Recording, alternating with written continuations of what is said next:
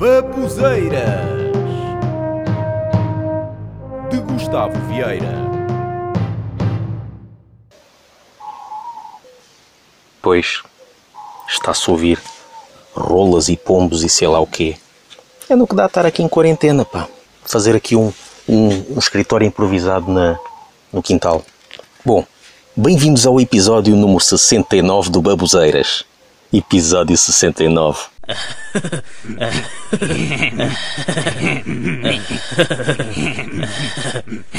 Isto de estar em quarentena dá-nos para descobrir coisas. Por exemplo, eu aprendi hoje a palavra hipopotomonstrosquipedaliofobia. Epá, isto é um bom exercício dizer esta palavra. Mas eu estive a ler na internet que hipopotomonstrosquipedaliofobia é uma palavra inventada como uma brincadeira, que, por se ter tornado relativamente conhecida e divulgada, acabou por ser tomada como séria por muitas pessoas que não conhecem sua origem. Isto passou a significar uh, o medo que uma pessoa tem em pronunciar palavras grandes ou complicadas. O medo para dizer esta palavra já, é, já por si é, é muito grande. Está giro. E como é que vocês estão a passar esta quarentena? Estão a tomar todas as precauções? Estão a gostar de estar em casa ou já estão fartos? Pois é bom estar em casa, mas já estamos com saudades de voltar à normalidade, não é? Já faltam ideias para fazer coisas em casa e para fazer comida. Uma frase que mais se costuma ouvir nestes tempos, sabem qual é? É esta: Outra vez arroz. Os filhos é que devem gostar de estar em casa com os pais. Mas dá-me a impressão que quando voltarmos à normalidade vai haver muitos pais a fazerem viagens longas sem os filhos. Nestes tempos muitos passam o dia a ver filmes e séries. Há quem já não tenha ideias do que ver.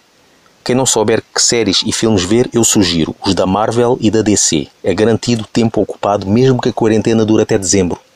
Mas os tempos estão diferentes. Muitos locais parecem cidades fantasma. Ninguém nas ruas. Eu acho que extraterrestres que venham visitar o planeta Terra devem pensar que deve estar a dar um grande evento futebolístico mundial.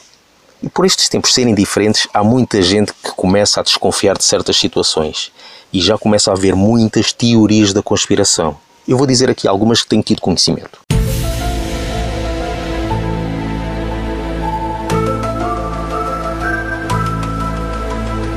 Por exemplo, há quem diga que o vírus não foi acidental.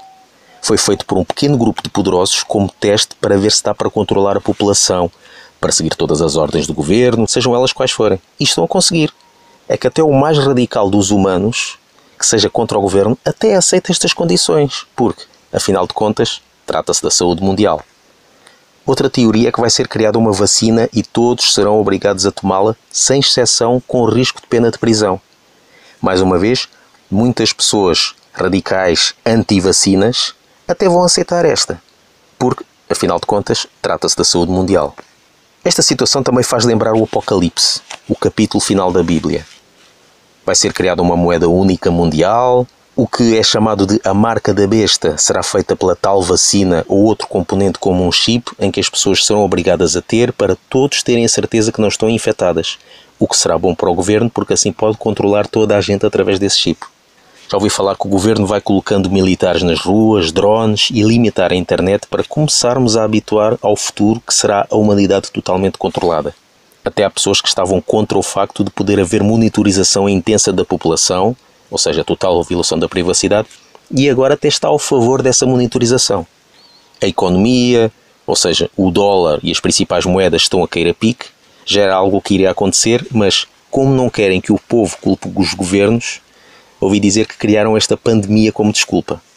E também li hoje num artigo que os governos vão travar os consumos da internet, nomeadamente limitar a Netflix, jogos online e downloads.